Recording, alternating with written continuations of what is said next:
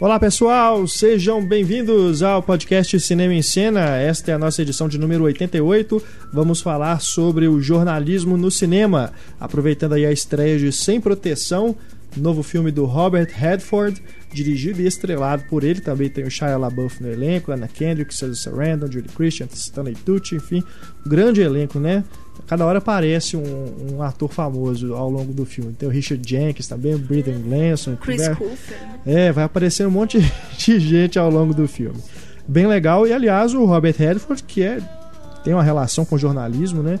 Em vários outros filmes aí. Ele estrela do Todos os Homens do Presidente, dirigiu Nada para Sempre com o Brad Pitt, que também faz um jornalista, estrelou Íntimo e Pessoal, né, com a Michelle Pfeiffer o primeiro filme dele, se eu não me engano, que ele dirigiu, Rebelião e Milagro, também tem um, um, um jornalista, enfim.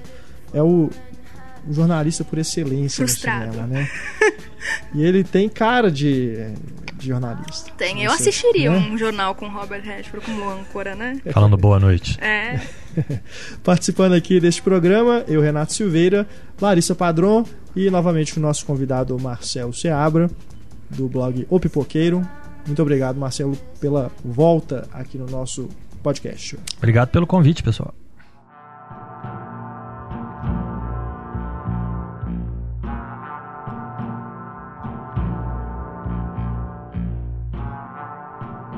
Bom, vamos começar falando aqui sobre esses filmes do Robert Redford, né? O Sem Proteção, o repórter do filme é o personagem do Shia LaBeouf. Ele é um repórter em, é, que está começando a carreira, né? Ambicioso. Foca. Foca.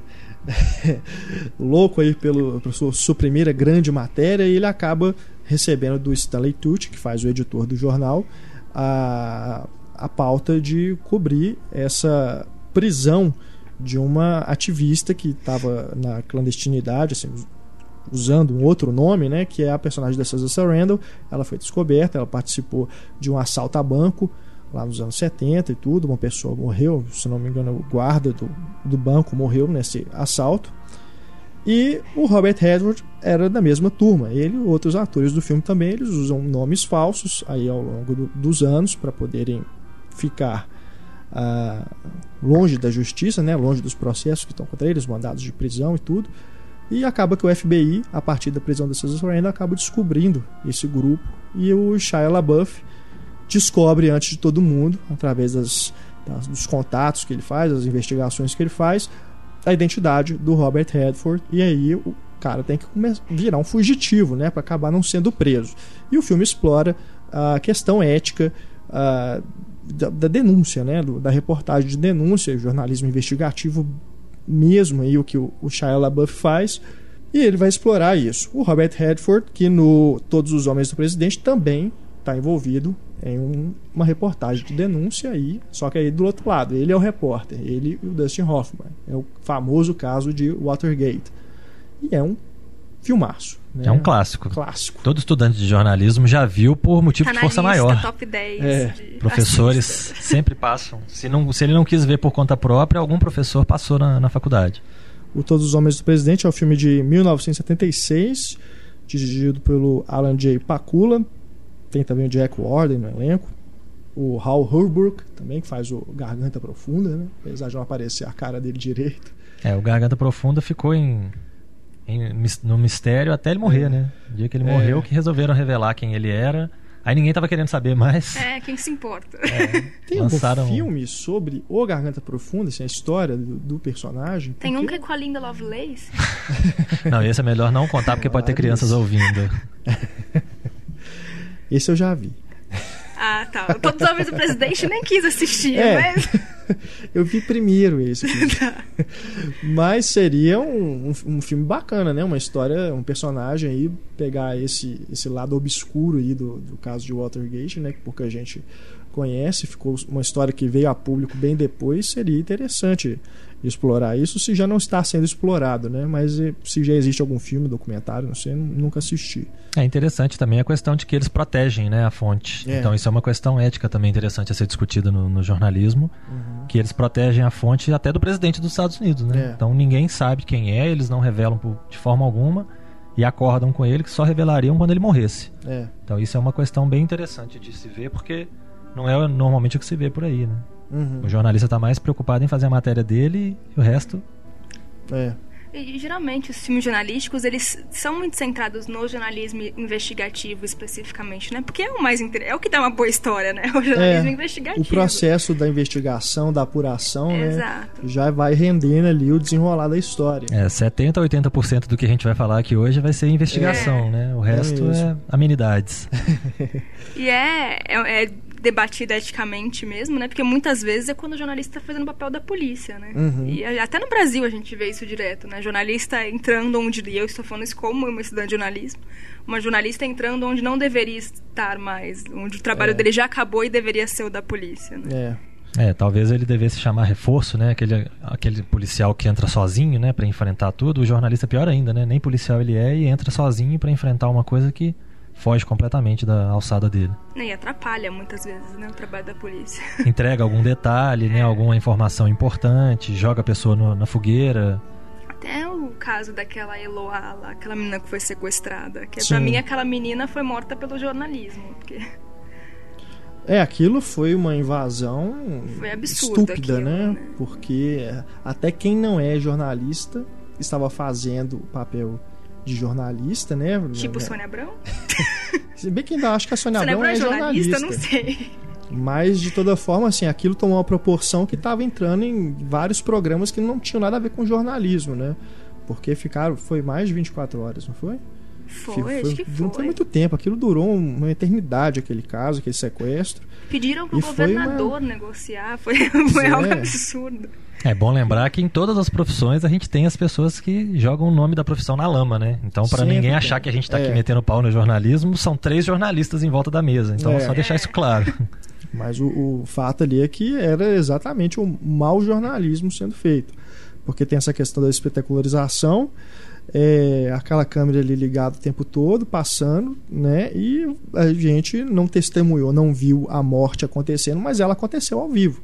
Enquanto as, as câmeras estavam transmitindo o desfecho ali do sequestro, que foi feito o disparo e a menina morreu, né? E a polícia invadiu o apartamento e aconteceu aquilo tudo. Realmente foi um, um caso ah, absurdo, assim, de espetacularização da notícia. É, eu não entendo por que, que existe, ainda existe esse pacto de não poder noticiar suicídio, que eu acho besteira. Mas existe de poder noticiar sequestro, enquanto ainda está ocorrendo. Eu acho absurdo, assim. Se o sequestro ainda está em negociação, acho que o jornalismo deveria ficar de fora. Aí a gente volta naquela aula do curso de jornalismo onde a gente assistiu a Montanha dos Sete Abutres, Exatamente. que a gente vai falar sobre né, o espetáculo da notícia. É, que é outro filme clássico, né, do Billy Wilder. É um, também um, um filmaço. Grande papel do Kirk Douglas. Kirk Douglas. E é ali a, a cobertura do, do caso da mina, né? O, o trabalhador que fica preso. Podia ter sido retirado no mesmo dia, no É. dia seguinte, e- mas rende-se um circo de uma Vai semana, sei lá quanto tempo, só para poder ganhar a suíte, né? Que é a É. continuação da notícia, que é o mesmo caso do, do Quarto Poder, é, né? Do Costa Gravas, Gavras, que é mais ou menos a mesma coisa. Um caso É. que poderia teoricamente ter sido simples, resolvido rápido, mas rende-se a uma proporção que acaba a coisa ficando violenta, né? Por assim E ali dizer. no caso, nem só o jornalista está se, se aproveitando da situação, né? Porque no caso de, da Montanha de Sete Abutres especificamente, todas as pessoas ali no entorno da montanha começam a se aproveitar. Aquilo Começa a ter um comércio local, né? parque, né? Tem até uma. No começo do filme eles mostram assim o valor show. do estacionamento É. que tem perto da mina. Aí ele sempre vai mostrando o tempo pelo valor do estacionamento, né? Que vai aumentando, aumentando, aumentando. enquanto Pessoas mais- vendendo coisas. É absurdo, né? Até uma roda, tem uma hora que tem até uma roda gigante, assim, vira É, piada. vira um, um, Um circo. evento mesmo.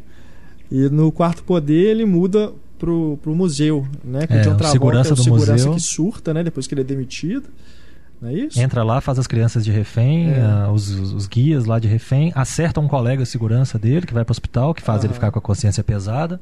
Mas mesmo assim ele vai em diante. Até quando ele decide se entregar, o repórter convence ele: Não, você tá quase conseguindo o que você quer, fica. É. E aí rende a notícia mais um pouquinho pra mostrar o baixo nível que o personagem do Dustin Hoffman chega. Que ele é um repórter de TV. Né? E aquilo vai virando também um grande show. Ah, no começo desse filme é, tem uma sequência interessante na hora que a equipe chega, eles estão montando a câmera, parece que eles estão armando uma escopeta, né? Uma É. bazuca, sei lá. É uma metáfora nada delicada. É. É bem legal. É, As pessoas às vezes costumam meter o pau no Costa Gavras, mas eu gosto bastante desse e outros filmes dele também. É um cineasta que explora, né, essa coisa Ele lado próprio político, age, né, como jornalista, porque ele denuncia as coisas. né? É, eu acho, eu, eu gosto bastante desse do Quarto Poder também, mas né, nem se compara, né, com o filme do do Wilder.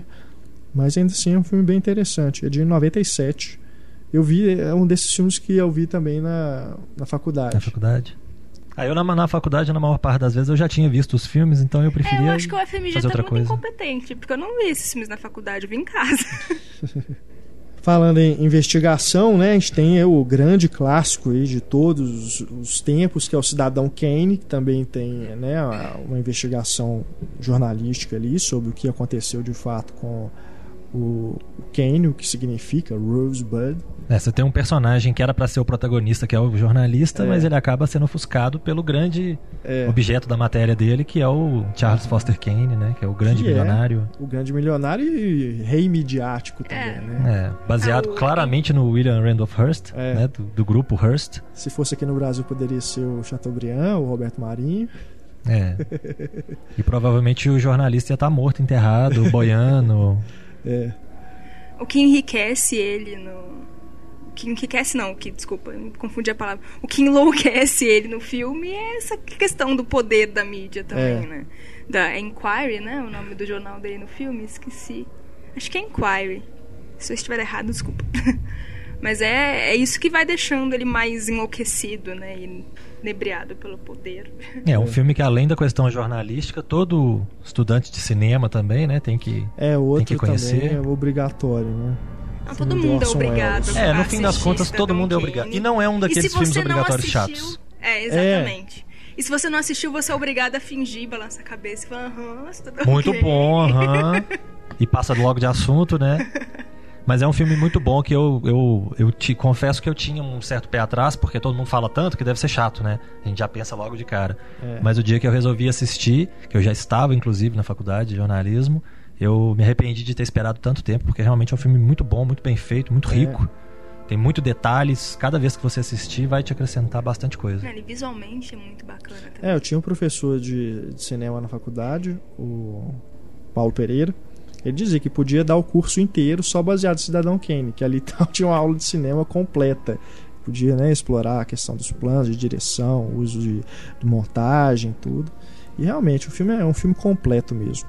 Né? Atuação também, o Orson Welles mata pau, não só como diretor, mas como ator também. é Pena que o Orson Welles cavou uma briga gigantesca, né, Pra fazer esse filme e acabou não conseguindo mais apoio, não conseguindo mais É. verba pra seguir na, numa carreira que já era brilhante, o quê? 26 anos de idade que ele tinha quando ele fez? É, É, acho que ele tinha. Acho E que ele daí? tinha até menos, se eu não me engano, que 26, quando ele fez Cidadão Kane. você imagina? E daí? Tem inveja, né? é, você eu pensar. tenho 25, não fiz porra nenhuma. Ele fez Cidadão Kane comigo. É, isso deprime. E é engraçado, né? O jornalista passar o filme inteiro investigando o que é Rosebud, sendo que ninguém tava lá pra ouvir quando ele falou Rosebud. É, e o mais legal não é descobrir o que que é Rosebud, o mais legal é você ver a trajetória toda, né, do filme, que é, É. descrita do, do, do Kane, de tudo que ele fez, deixou de fazer. Ele é praticamente um Forrest Gump, né? Ele participou de um tanto de coisa, É. fez um tanto de coisa, uma vida riquíssima, que vale a pena acompanhar. Ainda no lado aí da investigação, temos o Zodíaco.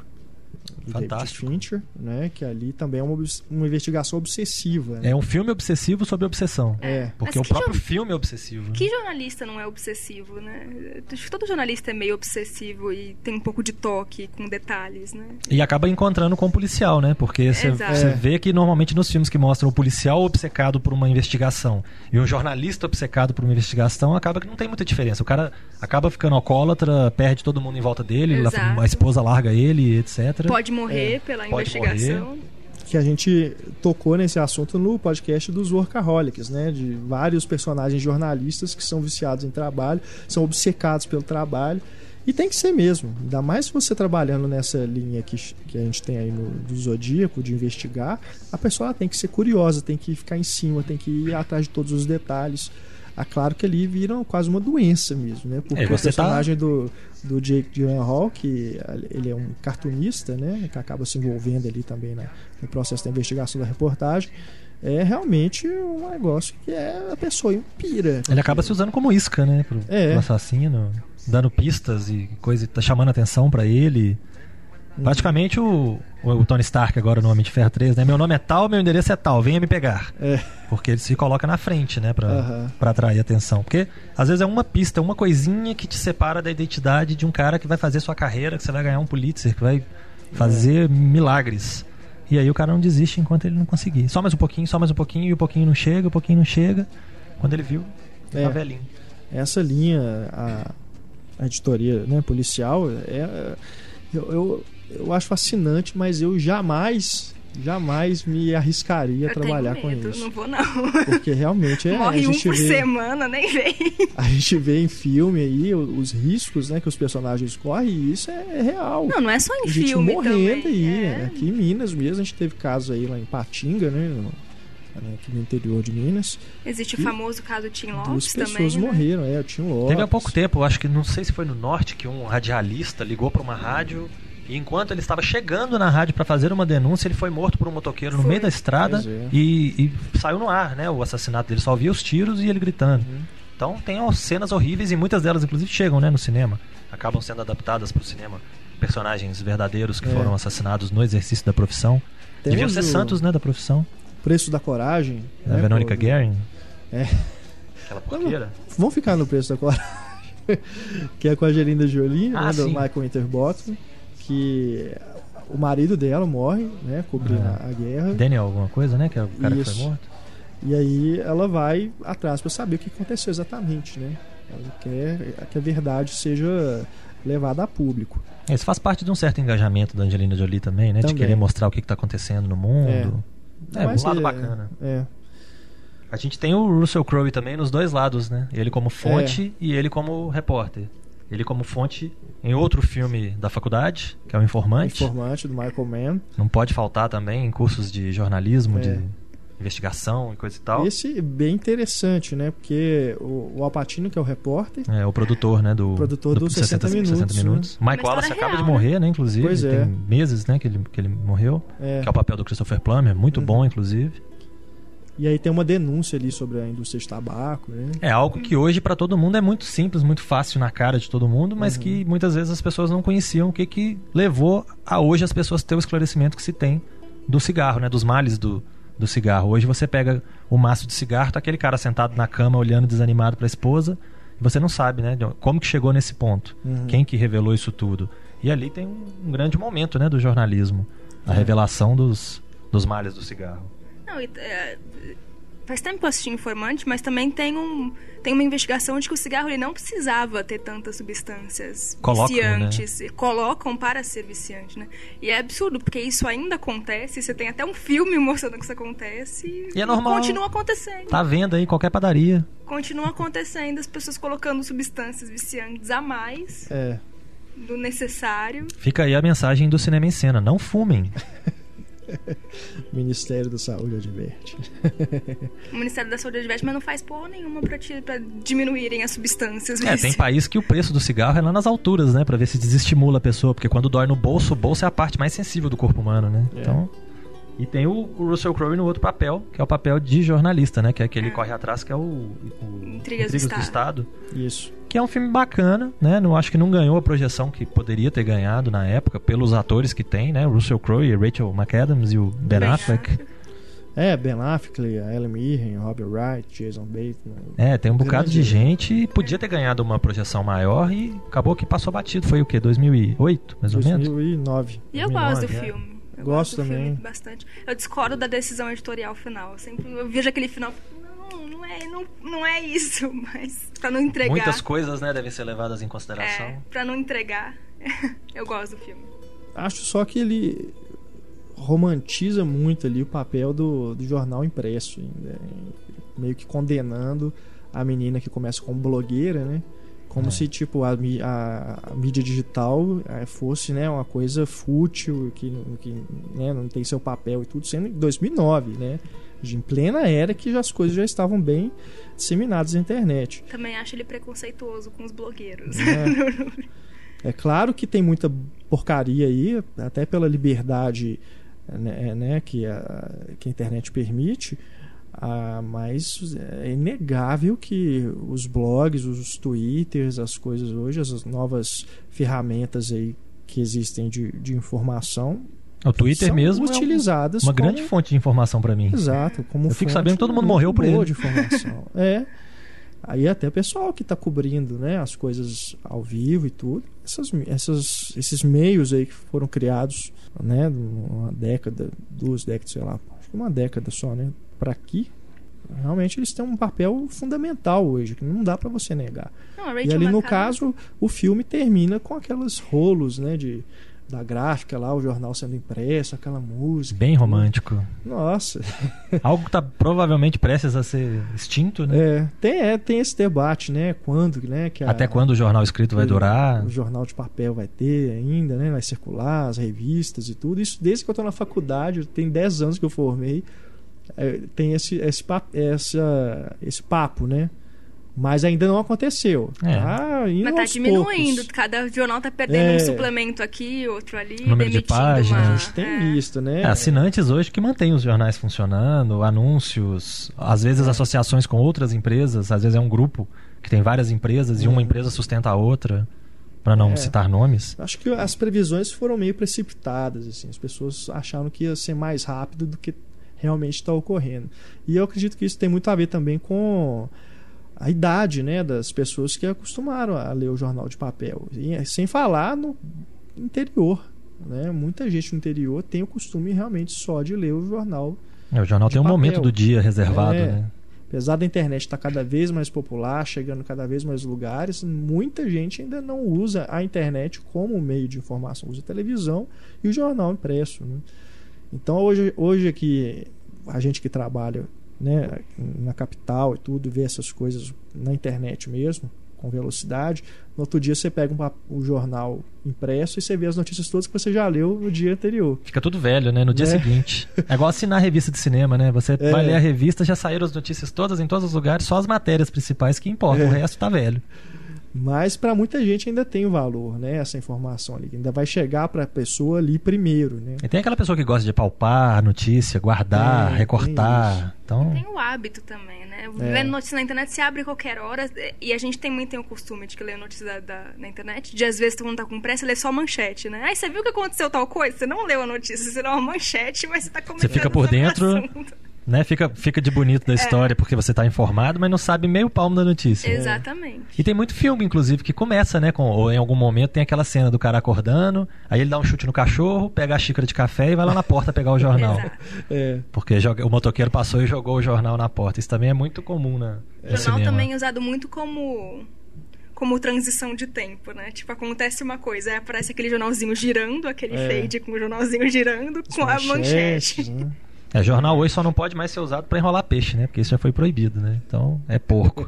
Continua agora só pra notícia mesmo. É, mas você citou aí o caso das revistas de cinema, né? Hoje a gente tem o que aqui no Brasil? Tem a Preview. Acabou. A preview, é Preview. uma boa parte da equipe da Sete. Sci-Fi News ainda tem? Ainda circula? Hum, Não, não, acho que não. Bom, não, não sei, não me lembro. De vez em quando surge uma ou duas aí, mas dura dois, três números e some. Mais pela paixão de quem tá envolvido, né? Porque as pessoas que escrevem sobre cinema geralmente são É. apaixonadas pela coisa, né? É difícil você ver uma pessoa que cai de paraquedas que É. me atribuíram, eu tenho que fazer. As pessoas que ger- geralmente trabalham com cinema em, eh, na mídia são pessoas que gostam. É. Né? À toa que até na, na- quando o cinema em cena contrata estagiário, por exemplo, coloca, né? Precisa de gostar de cinema, porque é óbvio, né? É uma coisa básica. É, você trabalhar com isso o tempo todo. Você precisa de adorar isso. Então é igual você fazer uma monografia sobre uma coisa que você não gosta. Você vai ficar seis meses, um ano estudando aquilo ali. Você não gosta, você é louco, né? Então, o amor pelo cinema geralmente faz as pessoas fazerem loucuras, como uma revista, por exemplo, bancar do próprio bolso muitas vezes da publicação, coisas assim. Mas pena que não dure, né? Tem, Mas jornalista é alguém apaixonado pelo trabalho, Só pra ter estudado, né, É. jornalismo. Não, porque, gente, pelo dinheiro não é, né? Vamos lá, você tá fazendo jornalismo é porque você é Verdade. apaixonado por ser jornalista. É, isso é verdade mesmo. Conheço muita gente que abandonou por causa disso, né? Porque entrou para fazer, ah, vou fazer a faculdade, vou ter minha profissão, Nem teu diploma mas não vale gosta daquilo, né? Acaba ou vai pra fazer uma assessoria de imprensa, né? Ou que é então um vai fazer uma coisa que não tem absolutamente nada a ver, né? Tem Como é o caso aqui. Culpado. Mas eh, eu, eu sei que tem revistas que circulam ainda, mas que não são ah, jornalísticas, né? São mais voltadas para a crítica. Tá, gente? Crítica não é jornalismo, tá? Só deixando claro. É outra velha discussão com estudantes de letras, né? É. Quem tem que escrever crítica é o estudante de letras e não o estudante de jornalismo. É. Ou jornalista. Eu já, Mas, já, né? já entrei nessas discussões algumas vezes, né? Em mesa de boteca acontece de tudo, né? É. Mas nunca se tem um resultado, né? Então, É, a verdade é que não- nem, nem estudante de letra, né? Você não precisa ser, ter essa formação é. específica numa faculdade, um curso superior para ser crítico de cinema, né? Eu conheço até estudante de engenharia que escreve bem, que faz um texto bacana, então. É, agora, com certeza tem muita gente que faz jornalismo porque quer ser crítico de cinema. E é um caminho válido, com certeza. É, foi, Porque né, no meu você- caso.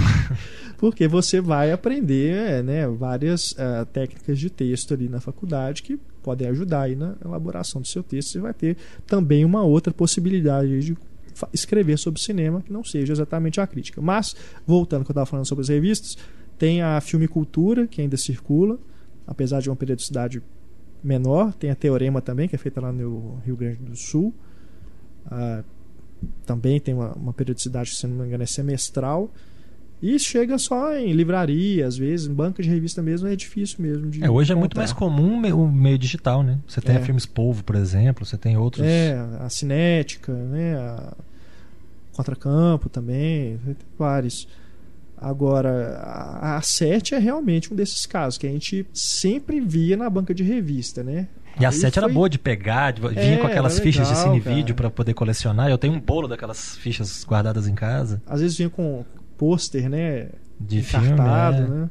Tinha, era bacana. Mas a internet acabou com a 7. E cinéfilo Esse gosta é dessas esse. coisas, né? Guardar coisas de filme, ficha, cartaz, Uhum. memorabilia, qualquer coisa que tiver. É. Sempre legal. Bonequinho, essas coisas, a gente tá sempre comprando alguma coisa que remeta. Uhum. Nem que seja um imã de geladeira, né? Com um cartaz ali do Cinema Paradiso, como é o meu caso. Eu tenho um imã de geladeira do Cinema Paradiso. Aham.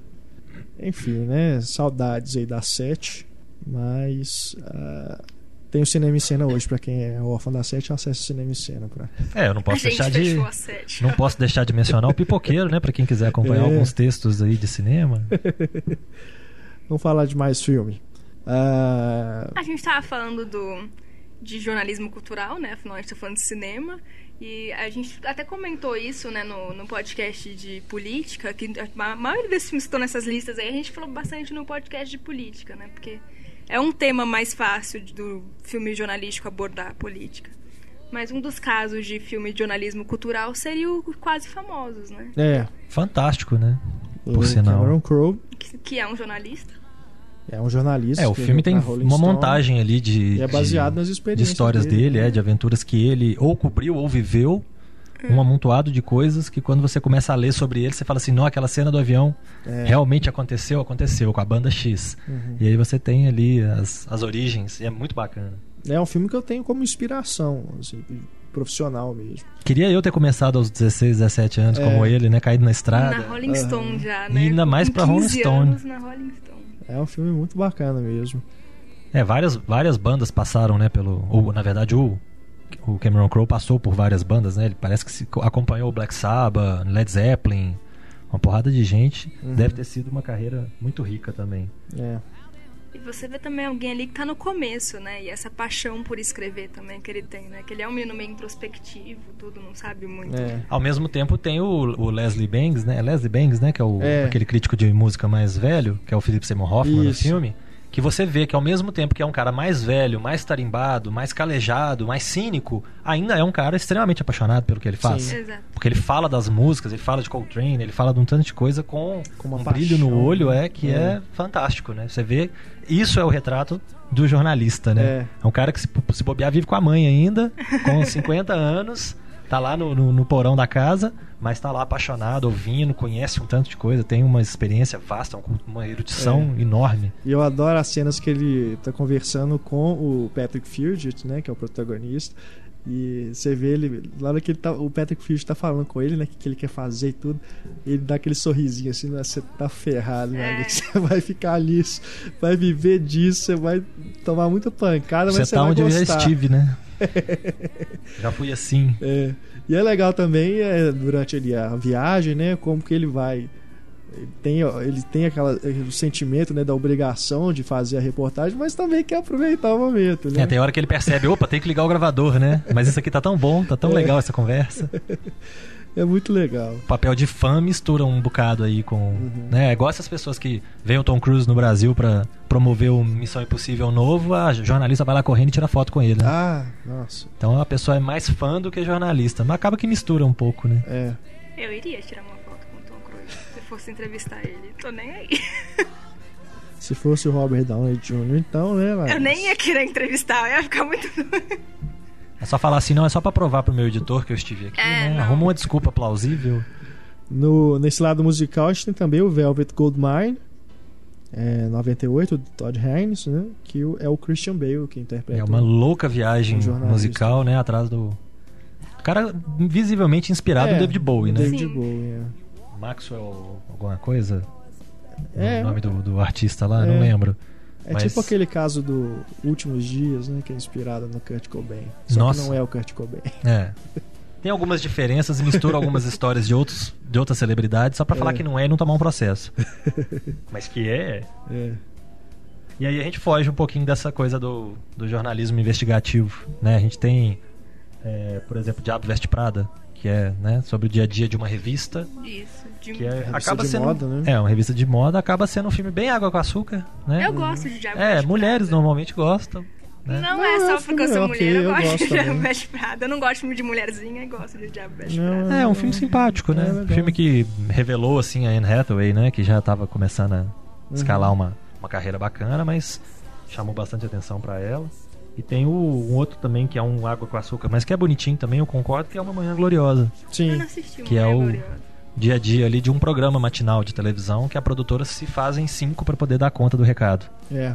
Tem que lidar com os dois apresentadores, né, sentimentais ali, dif- dif- dif- difíceis de lidar, né, que é o Harrison Ford com aquela cara fechada dele e a outra boba alegre lá da Diane Keaton. É. E tem, ela tem que ficar fazendo a ponte entre os dois para os dois conseguirem ir ao ar juntos, senão não dá. E aí coloca, né? Ela, ela dá uma renovada né, no programa e coloca o Harrison Ford pra fazer aqueles, aquelas coisas de mais você. Receitas, né? Não, vou fazer aqui uma gemada na minha É casa. divertido, né? É bem legal, muda bem o, o papel da É. pessoa, assim, tira o cara da É. zona de conforto dele e leva ele para fazer outra coisa. E não deixa de ser uma comédia romântica também. Né? É.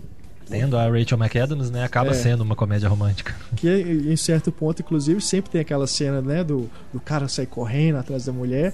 No caso, ela corre, né? É. Só que no, no caso ali, ela tá dividida entre as, as duas emissoras, né? Que eu acho que ela recebe uma proposta de outra emissora, É, Ela poderia ir Maior, fazer outra né? coisa. uma coisa maior, mas ela quer continuar ali, decide continuar ali naquela emissora menor, né? Que é uma coisa mais, Que é onde ela já mais se. decadente, que ela conseguiu dar. Subir, fazer o Ibope subir. É, aquela discussão, né? Você prefere entrar numa, numa emissora que já tá por cima e continuar por cima? Ou você prefere entrar numa que tá por baixo e ser o cara que levou a emissora a ficar no É. segundo lugar, por exemplo? Aham. É, uma discussão bacana, né? Você pegar a Ana Paula Padrão, por exemplo, que tava num, né, numa rede maiorzinha, que era na época o, o Jornal da Globo, né? Ma- Maiorzinha não, né? A, a rede. Uhum. E aí você vê ela saindo e indo para um menor, porque ela fala: não, lá no outro eu vou ter mais liberdade, no outro eu vou ter uma vida pessoal, né? Eu vou É. poder jantar com meu marido, esse tipo de coisa. Uhum. Então, às vezes, tem que ver qual que é a prioridade da pessoa. Se é ficar por cima, na top top, ou se é, às vezes, ter uma satisfação pessoal, profissional maior, como é o caso da produtora do Uma Manhã Gloriosa. E tem também a questão, mais uma vez, do, do workaholic. É. Que ali o Patrick Wilson, que faz o namorado dela, aí isso eu acho clichê dos mais rasteiros do filme. Que ele acaba ficando, ah, mas você não dá atenção pra mim, você fica só ligando pro trabalho e tudo. Aí Aí- acontece a mesma coisa com a Anne Hathaway no Diabo Veste Prada, né? É, Mesma coisa. para. distancia do namorado. Só que ela, É. ela já não tá mais sendo repórter, ela tá sendo assistente né, da Miranda. É, aí ela vira uma escrava da, da Miranda e É, não tem mais tempo pra nada, né? Pelo amor à profissão, ela acaba saindo completamente da profissão, né? E de comédia também eu lembrei, péssimo exemplo, lembrei do Todo Poderoso com Jim Carrey, que É ele é um verdade. repórter e a melhor cena do filme pra mim é aquela cena que o Steve Carell perde o Ah, controle lá, no ar. Que foi a cena que projetou o Steve, O Steve Carell, Carell, né? né? Exato. Foi a cena que Deu a ele provavelmente o deu. segundo filme. né? Exatamente. E é aquela bobeira, né? Que aí também já não tem nada a ver, né? Que o segundo filme ele vai pro, Ele vai pra política. pra política. É, né? ele vira deputado, e congressista, de né? deputado ele vira Noé. Ele vira uma viagem danada. Nossa, o É segundo é, comum terrível. deputados virarem Noé. É. Ah, um filme de comédia bacana que, que tem a famosa cena do Parem as Máquinas, né? É o Jornal, O jornal. com Michael Keaton, né? Que eu acho É. que todo mundo que estuda jornalismo ou que lida com jornalismo sonha em chegar um dia correndo num parque gráfico e falar: Parem as máquinas! Tem uma notícia de última Aí hora. você chega e fala, não, vou continuar, só queria fazer. É, eu só queria, eu só queria encher o saco mesmo. Esse filme é muito legal, cara. Do- apesar de ser do Ron Howard. É, é um filme divertido, né? Inofensivo. É legal, é. Quando o Ron. Howard quer fazer os filmes que não, não são tão, né, é, metido a besta, levado muito a sério e tudo, aí ele faz umas coisas bacanas. Eu gosto do Ron Howard. Eu não entendo, eu gosto do Ron. Ele, Ele aí- tem problemas, mas ele, ele é- tem umas breguices absurdas, mas eu gosto dele. É, tem seus bons momentos. Tem o Frost Nixon também com- dele, né? é, Também é um Que é muito talk bom, show, né? né? muito legal também. Filme que, sobre um jornalista, né? Não sei nem se o cara era de fato jornalista, mas ele, é era um apresentador. apresentador, né? né? Mas, E que né, ninguém o- levava a sério, né? Era um O Zé. jornalismo tá ali por trás o tempo todo, né? Porque, É a mesma coisa do- Contas, a entrevista acabou levando a, Foi um marco, ao né? fim do Nixon, né? É a mesma coisa de você pegar hoje o Gugu Liberato e botar ele pra entrevistar o Lula e ele conseguir provar que o Lula sabia de tudo o tempo todo. É, uma coisa meio bombástica. E é muito bacana, né? Como que o cara que supostamente era o despreparado, era Uhum. o último que devia estar ali fazendo aquilo, acaba conseguindo depoimentos fantásticos do Nixon É. e levando ao que levou. O Nixon dizer claramente que ele estava acima da lei, acima Uhum. de qualquer né, regra de justiça, de qualquer coisa. É. E de novo voltamos ao Watergate, né? É. É, começamos falando do, do Todos os Homens e estamos agora no Frost Nixon, que também acaba né, sendo uma continuação do caso, né? Porque o Nixon já saiu. É. Tem o Boa Noite, Boa Sorte também, que também pega um momento político muito forte ali nos Estados Unidos, também televisão, né, e tentando é um jornalismo tentando derrubar também Tendo seu papel social relevante, né? Papel político relevante. E ele pega uma época de censura, né? Porque o macatismo era Exato. censura. É. Claramente. Puro e simples, É. né?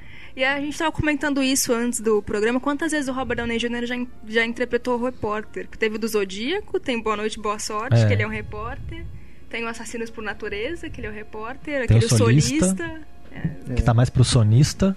Fazer Porque- uma competição aqui, né, do- dos atores. atores né? que gostam de ser repórter. E o, o George Clooney, ele também tem esse interesse grande pela comunicação, né? Pela mídia no geral. Porque o- esse último dele, o Tudo Pelo Poder, também existe uma disputa de assessores É. ali, né? Existe uma disputa midiática grande no filme, né? Sem falar na questão do escândalo, que tem um Sim. papel super importante ali também pro filme e pra política, né? Nos Estados Unidos, um escândalo que estoura aí na mídia pode derrubar mesmo, né? De É. derrubar presidente. Aqui a inclusive. gente tá acostumado já. né? É, os, os agentes um. do destino também, né? Tem um, um escândalo que derruba o candidato. É. Sempre é bem comum a gente ver essas questões.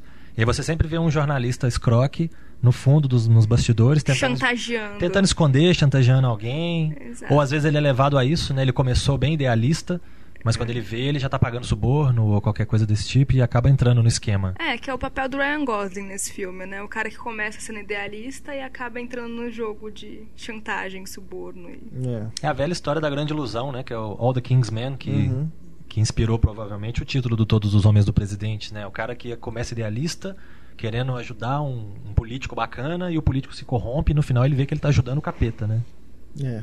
Inclusive tem um cartaz do Tudo Pelo Poder que é a revista, o Ryan Gosling com a revista Time, Time, né? é. Tem metade da cara dele Do George e Clooney, a né? outra do, George, Clooney. É muito bacana.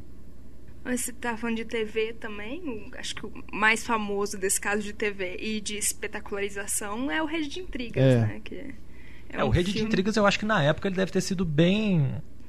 Bom, não sei se eu posso dizer na época ele era atual, né? Mas eu acho que devia ser alguma coisa relevante na época, que hoje às vezes é até um pouco inocente, né? Da, do cara chegar no ar e ficar falando essas coisas. Pô, todo mundo sabe que tem coisinhas atrás comum, ali. Né? É, hoje Esse é lugar tipo comum. de- das, das pessoas virarem para a câmera e começarem a desabafar. e, né? Tem tantos Isso é uma casos, né? vergonha, né? É. É, os Boris Casoy institu- institucionalizou aquele momento ali do Howard Até, Bill. até né? falar mal do Gari e tomar uma ferrada, né?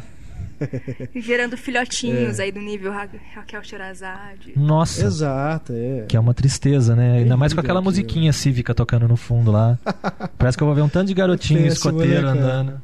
Aquilo, nossa, aquilo é muito ruim. Aquilo é ruim demais. E você também tem no Rede de Intrigas a questão de espetacularizar cada vez mais, né? Virar um absurdo. E hoje também isso se tornou comum.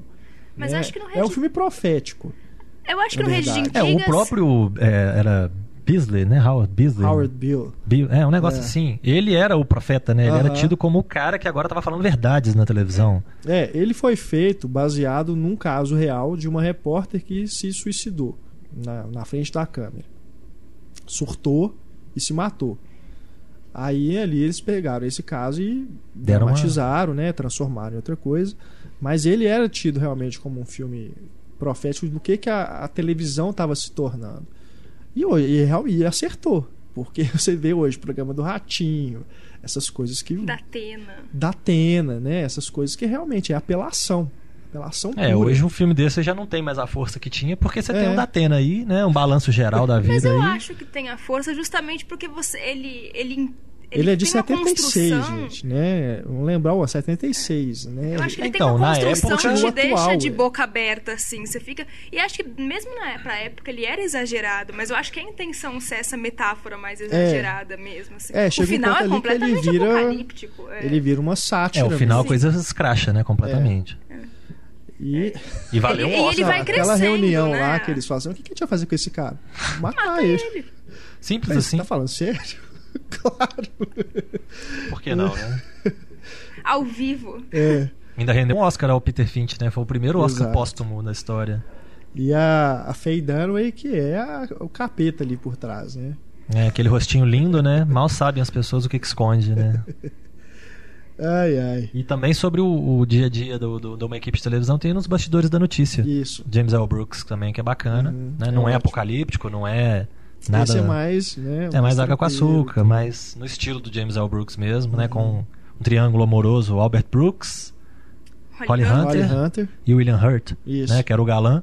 Tinha o Uhum. cara bacana e tinha o galã. Nunca dá pra ter as duas coisas no mesmo É. cara, né? E a mulher dividida entre os dois. É um filme divertidinho É bacana, também. eu gosto muito.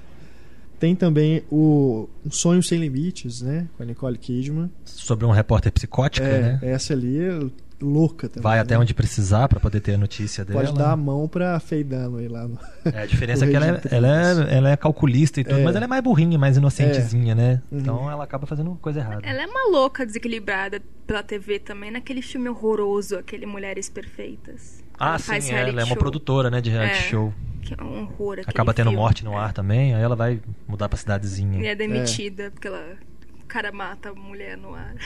É, aquilo é horroroso, né? A continuação, a- a- depois daí, né, em seguida, É. é, só vai descendo o, ba- o barranco. Nossa, aquele filme é muito ruim. Um De filme- filmes muito bons também, já que estamos falando desse, tem o Agamenon, né? Nossa, Ai, fantástico. ai, ai. A gente tava lembrando, né, Larissa, de filmes brasileiros. Me ajuda a lembrar de filme nacional. jornalismo. Agamenon. o primeiro que veio. Melhor falar que nunca foi feito, É, né, um deixa filme. pra lá. Mas tem Esquece. outros aqui, né, que a gente anotou. O... Que não, não são exatamente sobre o jornalismo, mas tem o Bandido da Luz Vermelha, que é feito É tem um documental, formato né? documental de reportagem, né? Como se fosse uma, uma- um noticiário ali ao vivo contando a história. O Terra em Transe, que o personagem do Jardel Filho, que é o principal, é um jornalista que está ali dividido né, entre os lados, vários lados ali da política. É, o Cidade de Deus tem o personagem do Buscapé, que é o repó- um repórter, Repórter fotográfico, né? né? É. Começa tornando. assim, né? E É. depois.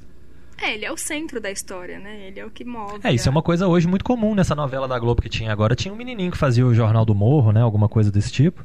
Que é uma coisa que realmente acontece no Rio, né? Tem os- o, o menininho que cobre lá no morro, ficou famoso há um tempo atrás, Uhum. que cobre as notícias que acontecem no morro. as- Agora tem isso aqui também, né? tem aqui em Minas. programas de, de cultura. É. É. agora o quadro, né? Você. A própria Globo deu a Dia câmera na mão das pessoas, né? Fala, filma aí o seu cotidiano, traz É. pra gente. Não precisa nossas- pagar, né? É, É, se eu vou ter um aí- jornalista de Vamos graça dentro do morro, sem precisar pedir licença pro traficante. Aí que você vê que não precisa de diploma mesmo, né? É, qualquer baderna. um ali pode fazer a reportagem. Contando que tem um jornalista no final pra assinar, né? Um editor geral, alguma coisa É. desse tipo, tá resolvido Mas o problema. eu, eu vi outro dia é, esse quadro, assim, eu, acredito que o cinegrafista que é pago, né, para fazer o trabalho dele deve ficar muito puto vendo aquilo, porque a imagem é feia, estourada, às vezes escura. É um negócio bem, né, ele tá tomando de certa forma o trabalho dele, mas eu acredito que esse projeto foi até idealizado para não mandar repórter para o meio do- da favela, né? Não correr risco, porque se vo- você vê tanto de repórter bonitinha, né, que tem na Globo e tudo. É, subir você no morro, já imagina pensou? mandar essas meninas subir morro. Tira o salto, né? Exemplo tá na Miller no Tropa de Elite 2, né? É, Acontece com ela. É, nossa, é, é é complicado. pesado. Mas o. Tem Mas a mais. Globo tá fazendo isso direto, de mande você a sua imagem. É. Não, você ô meu filho, você quer parar de tirar meu emprego aí, por favor? Já, já virou um uso indiscriminado de imagem de celular, né? Tem coisas que É, cinegrafista amador. É, tem coisas que eles colocam assim, veja imagens, né, do, do tal crime ou tal acidente, tudo, você não vê. Porque a imagem é tão tremida, é tão É, ruim, mas fora de porque foco. tem a imagem, né, porque alguém mandou, eles colocam no ar. Mas eu acho que devia ter mais critério para escolher essas coisas, porque tem coisas realmente que não dá para você entender nada que tá acontecendo. É tão ruim, né, a qualidade que Não, e é questionável se vale a pena você divulgar algo assim. Economiza com isso, mas vai fazer uma notícia na Nova Zelândia. Aí coloca o correspondente de lá pra falar o que eu poderia estar falando do estúdio. Não faz a menor diferença se o cara tá na Nova Zelândia Bom, ou não. aqui tem cangurus. É. Ah, que aconteceu aqui em Nova York. Se já aconteceu, por que você precisa dar notícia daí, sabe? É. Você podia estar no estúdio falando isso. Legal é quando acontece alguma coisa no, no, no- no Oriente Médio e põe alguém de Nova York pra comentar, né? No Exato. Oriente Médio aconteceu isso, isso, isso e tal. Pra tá, e que por que, que eu tô em em Nova Nova York, York? falando É. disso? Eu podia estar em Brasília falando disso. Ou então, direto, eles pegam e Ai, misturam ai. os países ali, né? Aconteceu, sei lá, no Afeganistão. Aí vem um correspondente do Iraque. Tipo, hã? É, aqui no Afeganistão aconteceu isso. Eu também não estou lá, mas eu tô sabendo que Tô aconteceu mais isso. perto que você. Eu tenho Twitter, eu fiquei sabendo. Ai, ai. Outros que a gente anotou aqui tem o Antônio Fagundes. Doces Poderes, que no caso o repórter é a Marisa Hort. E o outro se chama. Eu não vi, tá, gente? Esse a gente anotou que a gente fez um. um- a gente tava pesquisando os filmes que tem jornalistas A e, Próxima e Vítima? aqui no Brasil, a próxima vítima. De 83. Também Antônio Fagundes. Também tem o Antônio Fagundes. Fica aí a dica pra vocês procurarem. Eu vou procurar, porque eu. É, e quem vi viu pode filme. comentar embaixo aí, né, no, no Pode site. comentar. Se tiver, né, lembrar aí de mais filmes brasileiros que tem jornalistas, também pode deixar aí a dica pra gente. E pros nossos ouvintes também. É, falando de filme bom, a gente tem um. Fugindo aí, né, do- dos filmes brasileiros, a gente tem o Truman Capote, né, do, Isso. o filme com o Philip Seymour Hoffman, que ganhou o Oscar, inclusive, que é um filme muito bom. Uhum. E é um, um livro, marco, né? O Sangue Frio, que é o livro dele, é um marco no jornalismo, que é um jornalismo investigativo, jornalismo verdade. Livro reportagem. É um livro, reportagem, e que o próprio jornalista, no caso, acaba se envolvendo, né? Acaba É. interferindo na, na notícia. E tem uma questão da ética também, né? Até que ponto É. ele ilu- iludiu ali os, os assassinos, né? Até que ponto ele se envolveu até romanticamente, né? Com um deles, É. que cria ali uma situação meio ambígua de que ele podia estar envolvido pelo cara. Uhum. E num desses mistérios que só Hollywood explica, a gente teve aquele confidencial pertinho, É. né? Acabou ficando na geladeira pra não bater de frente. Foi lançado depois. Mas os dois filmes sobre basicamente a mesma coisa, Exatamente. né? Com o Toby Mesmo- Jones no papel. Os bastidores do mesmo livro, os mesmos personagens, né? Com um elenco E equipe. Pra quem quiser conferir, tem o próprio filme, né? Sangue Frio também, Isso. que é raro, né? Difícil de achar, mas vale a pena aí pra quem quiser procurar. Ter um, um exemplo desse jornalismo verdade. Uhum. Essa questão ética, eu, eu li um livro pra faculdade que eu acho que seria muito bacana, adaptável para que é o Jornalista e o Assassino da Janet Malcolm. Vocês já leram? Que é, é sobre um, um cara que ele mata a esposa e as duas filhas. E aí um jornalista que vai, vai fazer uma matéria sobre ele. E aí o assassino processa ele por ter, tipo, inventado coisas sobre ele, sabe? É muito bacana. É o É o assassino processando o jornalista. Ó, fica a dica aí, hein, pra quem quiser empreender É. no cinema nacional. Muito aí. bacana essa história. E tem o. Lembrando agora, você falou aí o 15 minutos, né? Que o De Niro e o Edward Burns são É. os dois agentes, né? Um é, um é bombeiro, o outro é policial, que estão investigando um assassinato. E tudo que o cara queria era ter os 15 minutos de fama dele, né? Daí o título do filme. Uhum. E o Kelsey Grammer é o, o cara do jornalismo cão aí, né? O da Atena do momento, que vai atrás da matéria e coloca o cara na mídia e faz o, né, um assassino sanguinário, psicopata, virar um herói, né, da mídia. Acaba tendo o momento dele de relevância. Isso É. é uma coisa bem, né, bem em discussão também. O- a necessidade dos 15 minutos de fama, por qualquer motivo que seja, inclusive fazendo coisa errada, inclusive se for no caderno policial. Né? É. Agora, eu me lembrei que agora a gente estava falando dos brasileiros, tem um que a gente não viu, nem sei se vamos ver, que é o Chateau. É, né? A gente não viu porque não deixaram, né? Né? Que o Guilherme Fontes não tá deixou. até hoje, né? E se eu ver um dia, eu faço questão de não pagar pra ver esse filme. Eu faço Ele não pagou, né? Por que que a gente pagar pagaria? Pra ver esse filme. Eu não vou pagar pra ver esse filme. Falou bem. Até Mesmo. hoje ele tá pra devolver uma grana feia aí, né? Exatamente. Você já, já levou meu dinheiro, filho da mãe. Pagar duas vezes pra ver o mesmo filme é sacanagem, né? É. E eu- já que a gente falou do Agamenon e passamos rápido correndo, né? Porque não vale a pena render, a gente tem o Âncora nos Estados Unidos, É. né? Que é um- uma comédia sobre jornalismo, que não é bem assim sobre o jornalismo, é mais sobre a, a gangue do jornalista, né? Que É. é o grupinho que acompanha o Ron Burgundy, que é engraçadíssimo e eu estou esperando ansiosamente pela sequência. Eu gosto. Que tá eu sendo gosto prometida, né? O Âncora é muito engraçado, tem uns momentos muito divertidos, É. né? Não necessariamente relacionados ao jornalismo. Aham. Mas o Will Ferrell, quando ele quer, né? Quando ele não quer é uma tristeza, mas quando ele quer, é engraçadíssimo. É. Ele tem os filmes. O Will Ferrell é o tipo do cara que ame ou odeie, porque não com relação a ele, mas com relação aos filmes que ele faz. Porque É. tem uns muito ruins e tem uns muito legais, muito engraçados, divertidos. Tem, tem que acertar na medida ali do personagem, né? O cara põe ele, pra tem ser uma um. coisa meio exagerada, de dar uns gritos assim, né? É. Dependendo gosto. do personagem, ele consegue encaixar bem, fica, fica mais orgânico, né? É. Agora já outros fica mais forçado. Eu gosto dele como personagem sério também. Sim, também. É, falando na comédia, tem o 8 ou 80, né? Nos, nos personagens Eu sérios ele gostei é bacana. bastante do o mais recente que ele fez, chama Pronto pra Recomeçar. Aham, que ele é um alcoólatra, né? É, fazendo uma, uma venda de coisas da casa, isso, né? É, que ele é abandonado, né? E a mulher dele põe ele pra fora, põe tudo que ele tinha, né, na, Isso, ele fica na no, rua. no jardim, né? Ele fica na frente da casa vendendo as coisas né, que ele tinha. É bem legal. No Mais Estranho que Ficção também. É, É um personagem mais. É um filme que eu acho que não, né, chega no final o filme se trai. É, é, Mas, é, é, e ele tá muito bem no filme, né? problemas mesmo. Mas é, mas é legal. Bom, o Âncora eu espero sinceramente que, né, um dia veja a luz do dia essa sequência dele que prometem, tem data, prometem, né? prometem. Ah, não, é. mas já tá sendo feito. Já tá- filmado, será que já tá já. finalizado? Vai ficar dois anos na, na ilha de edição, né? sei. Mas pelo menos tem o Harrison Ford, né? Eles conseguiram bastante gente pro elenco. Tem um monte de atores fazendo pequenas participações. Que né? a força esteja com eles. Mas acho que sai. Ele ficou muito tempo em desenvolvimento mesmo, né? Que o, o filme é de 2004. Ah, falaram que ia ter, depois 10 falaram que não ia né, ter. praticamente. Um deu pra trás, o outro quis, aí É. um desistiu, aí o outro, ah, agora eu quero. E aí fica nessa luta, né? Tem um, um filme que saiu junto com o DVD, não é? Que é tipo um spin-off. Ou vem como extra, não sei. Ah, teve um negócio desse. Mas tem uma coisa que é baseada ali no- naquele universo. Acho que com os ajudantes dele, assistentes, não sei. Tem É, eu lembro que teve assim. alguma coisa de Ron Burgundy no título, que É. eu não me lembro exatamente o que, que é, mas tem um extra sim. Ainda na comédia tem o Medo e Delírio, né? Que, Ah, eu, é. que eu adoro o filme. Filme que é loucaço. um dos melhores. Que é outro jornalismo, tipo de jornalismo que na faculdade a gente. É o né, gonzo jornalismo. com o Gonzo, né? É a é observação, que é o nome do, do jornalista do Medo Delírio? é a observação participante, né? É o, é o Hunter Thompson. Hunter Thompson. Uns- é uns- o tido como pai do jornalismo É. gonzo, né? É. É, só que no filme ele usa o outro nome, né? O de- personagem de Johnny Depp. Ah, ele sempre tem, Eu né? não um- lembro o, o codinome, mas. Ah, mas é É claramente. baseado nele, é. É Tanto só que um acho alter que o, ego. o próprio Hunter Thompson faz uma, uma ponta no filme, se eu É. não me engano. É, e o, tanto o Benício Del Toro quanto o próprio Johnny Depp, eles eram amicíssimos do Hunter Thompson. Eles passeavam lá direto, iam pra Vegas e tal. Tanto Mas eu é que adoro- depois ele fez o, o Diário do Jornalista Bêbado, né? É, pra seguir, né? Uma Também homenagem a ao coisa. grande mestre dele, que inclusive cometeu um suicídio, né? Deu um tiro Uhum. na cabeça, mas acho que não pode, né? Falar de suicídio, você mencionou há É, pouco, né? não pode. Então esquece, pode. deleta. Ele, mas ele ele- foi encontrado com um tiro na cabeça e não tinha mais ninguém por perto. É, as suspeitas são de, sei lá, forças Armas parou ocultas. sozinha. É.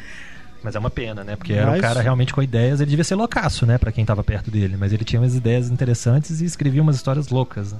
É, aqui o, só pra quem não conhece, né, o que é o jornalismo gonzo é aquele que a pessoa vai fazer, a- vai cobrir uma coisa, acaba desviando e e enfiando tudo Não, no meio. desviando não, faz parte do processo. Faz É, o cara enfiar processo. Vai fazer uma matéria sobre drogas, usa todas as drogas Sim. que ele É, pode, né? mas- Depois um- faz uma se envolve totalmente. Aí eu falo desviar que coisas que não estavam previstas acabam entrando junto no meio do processo. Outras acabam parte, né? saindo, né? E- É. Teve uma monografia que eu vejo sobre jornalismo gonzo que ele fez sobre casa de swing. E aí ele foi pra casa de swing e participar de swings, o jornalista. Isso é jornalismo Belo gonzo. exemplo. Mas ele levou a mulher dele. Não sei. eu não, não Pelo amor pela profissão, né? Dele e da mulher dele, É. né? Eu, eu Agora- gosto muito do papel do Benício Del Toro do filme. Acho ele muito mais engraçado que o Johnny Depp. É. A cena da banheira, pra mim, tá no meu top É, 5 de sensacional. comédia. Mas o The Rum Diary eu também gosto. Não, não no mesmo nível, né? Acho que nem se compara, mas ainda assim acho que é um filme me surpreendeu. É um filme porque- menos ambicioso, assim, É. né? Mais Mas é, simplesinho. ainda assim é, é interessante. E tem ainda uma espécie de extinção, né? Que é o Bill Murray no papel do, do Hunter Foi o Thompson. primeiro, né? Que foi, é, foi o mais antigo e tá em cartaz aí direto na TV a cabo. Eu vejo trechos dele, às vezes, Ah, é, tá passando. na TV a cabo com certa frequência. Até nem sabia que era do, do Hunter Thompson, depois que eu Uhum. descobri. Que eu já tinha visto os outros, né? E ele, apesar de ser o mais antigo, não tinha visto. Uhum. Temos os super-heróis repórteres, né? É, o Superman, Clark. o Homem-Aranha. E o O Peter? Homem-Aranha é um fotógrafo, né, do jornal. Ele É, um repórter não chega a ser fotográfico. É, o ator, repórter fotográfico, né? Das horas vagas, né? Assim, de qualquer jeito, não fez curso, não fez nada. É. Mas ele tem ali uma posição privilegiada, né? Por ser, digamos assim, um amigo íntimo do super-herói, né? É. Para não dizer o super-herói. É. E o, o- o Clark conhece a Lois, né? No- na- nas revistas de quadrinho. Eu não sei se, se isso é realmente verdade na primeira revista em que a Lois aparece, mas várias origens que eu já vi, tanto na série de televisão quanto no filme do Richard Donner, ele sempre conhece a Lois numa matéria que a Lois vai fazer, que dá errado, né? Um um- uma expedição espacial, alguma coisa assim, que dá errado. E o super-homem vai lá, segura a onda, literalmente, né? Segura a nave, põe todo mundo no chão e aí ele concede a famosa entrevista dele pra Lois, que ganhou prêmios e tudo mais. Que ele conta quem ele é, de onde que ele veio. Acho que no próprio trailer, né, do novo Superman tem uma cena dele dando uma entrevista e falando que o S no peito dele É. significa esperança no país dele. Ela falou, é, aqui é de super, né? Aham. Aqui é de outra coisa. Mas deram uma desculpa boa, né? Uhum. No, pro país dele, no, pro planeta dele, aquilo ser esperança. Eu, eu gosto muito da cena do Superman 2, que eles saem pra fazer uma matéria, né, nas cataratas lá. Ah, sim. Aí eles se hospedam no hotel fingindo que são um Casal. casal, né? Aquilo é muito divertido. E, inclusive, até depois eu tava vendo, me parece que isso ali é, é uma homenagem ao Levada da Breca. Que tem uma coisa que é igualzinho, assim, um- um- uns diálogos, sabe? Uma situação assim deles fingirem ser um casal e tudo assim, que- é muito parecido É, o próprio com... Clark é engraçadíssimo, né? É. Porque ele é todo desajeitado e tudo, até ele dar né, vazão ao Pois Superman. É, o- nossa, é, lembra bastante o- essa cena do, do Superman 2. E vice-versa, né? Agora a gente tem, né? É inegável que a gente tem muito mais, muito mais filmes dramáticos do que filmes divertidos, assim, né, É. de E comédia. tem muito suspense também, né? Muitos Tem. thrillers também, assim. do- Tem, de, tem. De jornalismo. O Oliver Stone, por exemplo, é um que gosta, né, do, do tema jornalístico também, porque É, quando ele não pega o tema e desenvolve, que é o caso do JFK, né, o Nixon, que ele quer fazer uma, né, uma parte da história, aham. ele aproveita também para o, o W também, né, o do, Também. do Bush. Ele é um cara que também pega histórias relacionadas com jornalismo, como é o caso de Salvador, Isso. né, o Martírio de um Povo, que é muito bacana, é um filme muito, né, triste, muito É, duro de assistir, mas que é né, um, um retrato do que, que realmente acontecia. E um outro filme também que o Oliver Stone chama atenção para uma questão jornalística é o Talk Radio, Verdades que Matam, Isso. Que o Eric Bogosian é um locutor, é, um que radialista. é um, um radialista que tem um programa de madrugada que ele Uhum. coloca música, faz uns comentários, os comentários dele são meio extremistas, Uhum. e aí começa algumas pessoas a ter uma certa animosidade com ele, ele começa a receber ameaças por, por telefone, É. por- pelo rádio, né? Ele é um cara fascinado pela mídia, né? É, o Oliver Stone, quando ele não tá Sim. falando da mídia, o próprio Assassinos, Assassinos por né, por natureza, é um filme extremamente. Aquela coisa ali, né, da cobertura Crítico. ali da, do, do caso, né? Acompanhando os assassinos ali, o casal. Que também é uma discussão ética. É, É, coisas que nunca podem faltar no cinema, né? O, o Americano Tranquilo, por exemplo, baseado num livro clássico do Graham Greene, Uhum. muito bacana, que mostra o papel né, do jornalista, que o cara teoricamente né, era um jornalista, tava ali no meio de uma guerra, no meio de uma, de uma situação complicada. Isso. Michael Caine, né? No, no filme. E aí tem o Brandon Fraser interagindo com ele ali, sempre com umas Um atitudes escusas. amoroso, né? É, sempre tem que ter. né, um Quando triângulo. que você imaginaria, né? O Brandon Fraser contracenando com o Michael Caine, né? Num filme do Philip Noyce. É. Não, Michael Caine ultimamente tá fazendo qualquer coisa, não seja Sempre por fez, sempre né? fez. Ele, Christopher Walken, uns caras aí, que qualquer proposta que você fizer. É. Vamos ali na padaria? Vou. Quanto você vai me pagar? Qualquer coisa que você propuser pra ele, ele vai. Mas o Brandon Fraser, o difícil é ver o contrário, né? Fala um filme bom com o Brandon Fraser. Mas o Renato gosta do endiabrado, né? Eu gosto de Crash, todo mundo gosta de meter o pau no Crash. Eu mas gosto de de Crash. É, o Crash tem tanto personagem, né? Faltou um repórter. Dane-se o Brandon Fraser também. Tem um programa de televisão, né? Tem um produtor de televisão, não tem? Tem? Não sei, é tanta Um cara que era gente. negro, ele não era produtor de O televisão? Don Tiddle? Tinha algum. Não, o Don Tiddle era, era policial. Don Tiddle é policial. Eu lembro que tinha, um- tinha alguém que era metido com a televisão, tinha um Não programa, sei. alguma coisa desse tipo. É, eu não lembro, tem muito tempo. Eu só vi o Crash quando estreou mesmo. Eu só vi no cinema não também, repeti, mas eu não. gosto do filme. Eu tenho um aqui também que é clássico, que é o Jejum de Amor, do Howard Hawks. Falei do Levado da Breca agora há pouco, lembrei dele também. Que também é o caso. é, Acho que a gente citou dele. Acho que eu citei ele no podcast dos Workaholics. Que é um editor, a ex-noiva dele tá para se casar no mesmo dia. E ela é repórter, né? E ela é repórter. E ele, pra tentar impedir o casamento, dá um, uma matéria pra ela. Assim, ó, é possível que você vai deixar de cobrir esse caso, né?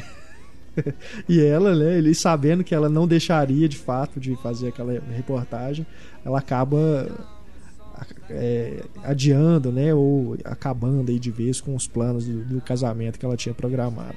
É bem legal. Ah, mas eu vi esses dias um vídeo de uma repórter chinesa, ela vestida de noiva. Vestida ela foi, de noiva, foi fazer é, matéria isso. antes de casar. É, É muito amor junto, né? Mulher vai casar, ainda vestida, fazendo a reportagem, ama o marido, ama a profissão. Não, não, não precisou de separar nada. Lembra aquele 00 007 com o Timothy Dalton, que ele vai ser padrinho É. de casamento? Aí antes ele vai resolver o negócio, chega de paraquedas no casamento. É, ué. tem também o Abaixo o Amor, É. né, com o McGregor e a Renée Zellweger. Zellweger, né? Que é uma homenagem a essas comédias, É, né, né, do antigas. Doris né? Day. É. Ela é feminista, né? Que quer escrever a matéria falando do. Mas ela é escritora, ela não é repórter, não. Ele que trabalha numa revista de esporte, se eu não me engano, e finge uma coisa lá pra É, ele é a figura do. ela. Ele é a figura do machista, né? É. Ele é o playboy, aproveitador de mulheres, que escreve sobre esporte. Então, Isso. no imaginário feminino deve ser o pior, né? O cão. É, O contrário também tem a Kate Hudson no Como Perder um Homem em 10 Dias. É, Que ela, ela exatamente. namora o Matt McGonaghy pra fazer essa matéria. Finge também, né? É. Acho um filme bem problemático, mas simpático. Eu gosto. É, é verdade. A É. comédia romântica é... Simpático, Legal. mas com problemas. É, a minha opinião sobre ele é. Tem aqui, né? A gente já tá chegando aqui no final do programa. Mais alguns aqui clássicos que a gente anotou. A Doce Vida, do Fellini, que ali é o, o colunista social, né? Marcello Mastroianni. Crise, né? É, que acabou que o Woody Allen acabou fazendo meio que uma homenagem também nos celebridades, né? É, Tem o verdade. Kenneth Branagh também, mais ou menos no mesmo papel, numa variação ali do papel. Uhum. Ainda do Diallo tem o Scoop, né? Que a Scarlett Johansson tá tentando fazer a É matéria. mesmo. Que é uma bobagem, né, gente? Eu gosto muito do Woody Allen, mas aquele filme pra mim Gente, foi eu uma não odeio besteira. Scoop como os outros odeiam. Eu não Nossa. consigo odiar nenhum. Eu não consigo odiar nenhum. Não, Não. celebridades eu acho, eu acho muito chato. Odiar é uma palavra forte, mas é uma bobagem sem tamanho. É, Não é um filme que eu esperaria do Woody Allen, né? Eu acho ele simpático, eu preciso confessar, eu acho o Scoop simpático. Tem o Crime Verdadeiro, do Clint Eastwood, que ele é um repórter que também tá tentando ali, de, né, mostrar, no caso ali, uma injustiça que pode estar sendo cometida. É, ele tenta provar que o cara que tá no corredor da morte É. pra ser executado não cometeu o crime, mas o Isso. filme é tão aborrecido que chega no meio do filme e você já quer que o cara seja morto e pronto, né? Morre o a Isaiah, não sei o quê. Ah, nesse caso também tem a vida de David Gale, né? Que a Isso. Kate Winslet vai fazer o papel ali de investigar se o. Como é? Kevin Spacey, né? É o Kevin Spacey, é, é o David Gale, É. que era um professor, né, que foi acusado de De. molestar uma aluna. É, acho que sim. Uhum. Faz tempo que eu assisti esse filme, mas eu gosto dele. É, na verdade o David. O, o- bom, não vou entregar né, os detalhes do, do filme, é, vale a pena ver. Eu já eu conheço muita gente que fala do David Gale como um dos melhores filmes que já viu, assim. Nossa, Fantástico. Eu conheço muita gente que já elogiou, Uau. assim, Não, que é eu uma gosto coisa. bastante. É bom, mas, não pra É. tanto. Salvo devidas proporções. É, um filme ruim de investigação, pra mim, é o Dossiê Pelicano, É, né? Que é uma bobagem numa adaptação do John Grisham, isso. que ele devia voltar a escrever sobre advogados, né? Porque quando ele tenta escrever sobre outras coisas, saem umas bobeiras, né? Aquele filme de Natal horroroso, é baseado nele. Fim de carreira, né, do Pacula, né? É. Você imaginar, é o mesmo cara que fez Todos os Homens do Presidente. né? Era melhor ele Aí- ter assinado como Alan Smith e pronto, né? Deixado de lado. É. Então, Dossiê Pelicano passa reto que... Tem um que é elogiado e que eu não curto. Eu assisti ele recentemente e não gosto dele, que é aquele 13 Dias que Abalaram o Mundo. Não, eu gosto bastante. Costner. Não gosto. Nossa, acho que ele tem uma direção horrorosa. Ele tem uns closes que você fala, pra O quê? Bruce Ele- Greenwood é o Ele Kennedy, né? parece É. um filme pra TV. Ele parece pra TV. Tem umas horas que fica em preto e branco que você fala, pra que que ele deixou essa cena em preto e branco? Tipo, É. É, muito mal dirigido, eu mas, mas a história é. A história é é legal, ótima. mas pela história em si, porque é uma história interessante. Qua- O mundo quase acabou em Mas eu 13 também, eu também achei ele bem supervalorizado assim, na época. É, ele, é- ele tem Falaram cara de filme pra nossa, TV que- mesmo, ele é mal dirigido, mas a história é interessante. É, e a tem um história- pano de fundo bem jornalístico ali, né? Do... Do momento histórico. Exato. Tem uns famosos, né, também, que é o. Profissão Repórter, né? É, do Antonioni. Ali é o repórter que está em crise também. Não é exatamente sobre jornalismo também, mas ele está ali para fazer uma cobertura né, de uma situação política. Ali, Egito? ali É na África, né? Era um lugar com muita areia. eu só lembro disso. É, é perto- acho que é perto do deserto do Saara, se não me engano. Eu não vou falar minha opinião exata sobre esse filme, porque eu acho que eu vou ser malhado, mas. Mas é o. Né, a gente falou. A gente vira e mexe, a gente cita a profissão repórter, né? Toda uma questão filosófica sobre identidade, né? É. Quem sou eu, quem vou ser eu amanhã, sei lá. É, ele pega a identidade do cara, né, que tava no hotel lá, dividindo o quarto com ele, troca de identidade É. e muda de vida, né? Tenta mudar de, de personalidade mesmo. E tem o Reds também, né? O Reds, do Warren Beatty. Ah, e só pra também não esquecer uma comédia bacana que tem, né? Não é bem uma comédia escrachada, não, mas é uma mera coincidência. Sim, Do, sim. é Barry Levinson, né? Se eu não me engano. Que é bem bacana com o Robert De Niro e o Dustin Hoffman. Que eles precisam fazer uma coisa que volta e meia a gente vê acontecendo aí, né? No, Uhum. Se eu não me engano, foi inspirado no Clinton, né? Porque é um escândalo danado acontecendo com, com o presidente, todo mundo questionando a ética e a conduta do presidente, e aí explode uma guerra qualquer, não sei aonde, pronto, voltam todas as atenções para aquela guerra, esquece o presidente, larga para lá o vestido com esperma e etc. E vamos focar ali nos mísseis explodindo, matando gente, porque isso é mais bacana. Uhum. É basicamente a ideia aí do, do Mera Coincidência, que é bem bacana. Tem mais outros clássicos, né? Aconteceu naquela noite do, do Capra, com Clark Gable. Uh, fique da lista também, que é bacana aí para vocês é, assistirem. O Ano que Vivemos em Perigo, do Peter Weir, com Mel Gibson. Os Gritos do Silêncio é um filme que foi bastante elogiado também. O carinha lá, o estrangeiro, não sei qual que é a nacionalidade dele direito, mas ele é o que chamou mais atenção no filme.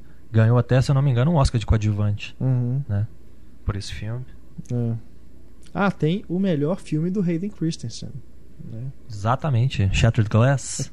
O Preço da Coragem, né? É um- Da Verdade. é, uma, é o preço da verdade. É. Tem, É. existe filme bom com Hayden Esse é o único Esse é filme bacana. bom, Esse é do- né, do Billy Ray. bem, né? Eu não assisti, eu acho. Foi, eu acho que foi uma, foi uma das primeiras críticas que eu escrevi de filme e que eu publiquei. Que é bem, bem bacana. Ele é, é- baseado num- num- numa figura que realmente aconteceu mesmo, de um cara que começou a, a inventar todas as, Inventava as, as histórias. os perfis, as notícias, as, as coisas que ele escrevia. dele, Ele escrevia, tudo. se eu não me engano, para o New Yorker. É. é. Né? Que era muito uma, era uma revista muito famosa por perfis bacanas, né? Uhum. inventivos e tudo. E aí ele, ele escrevia coisas assim fantásticas, sensíveis, bacanas, bonitas, que as pessoas ficavam emocionadas de ler. Só que nada daquilo existia. Ele plantava gente, plantava um irmão num, num outro estado, não É. sei. Aí quando o É, editor ia mentira. ligar para conferir as fontes, ele conseguia as confirmações todas, até que um dia explodiu tudo de uma vez. Hoje esse cara é advogado, né? Porque como que ele continua sendo jornalista? É. Começou do zero, fez direito e seguiu outra carreira, mudou de rumo. Talvez agora, né, como advogado, mentindo desse jeito, ele vai se dar É, melhor, né? Vai ser uma ótima. Foi pra carreira certa. Tem o, a primeira página do Billy Wilder também, com Jack Lemmon. Bem, bem legal. Enfim, deve ter vários outros, né? Como sempre, né? Que a gente não.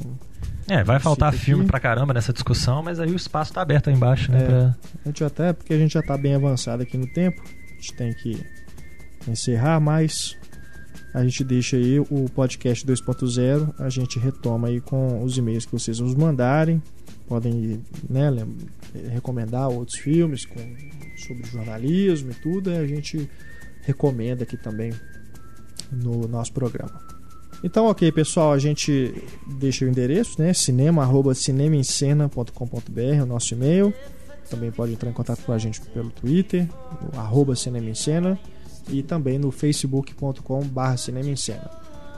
Marcelo, muito obrigado pela presença. Deixa aí o endereço do seu blog para o pessoal visitar e ler seus textos e bater um papo com você também. Mais uma vez, obrigado aí pelo convite da equipe do Cinema em Cena e não deixem de visitar o pipoqueiro.wordpress.com para conferir ali o que, que eu ando falando dos filmes. Gostou ou não gostou? Espaço para comentários está aberto. Isso aí. Muito obrigado também, Larissa Padron. De nada e a gente volta na próxima semana. Um grande abraço, pessoal. Até mais. Tchau.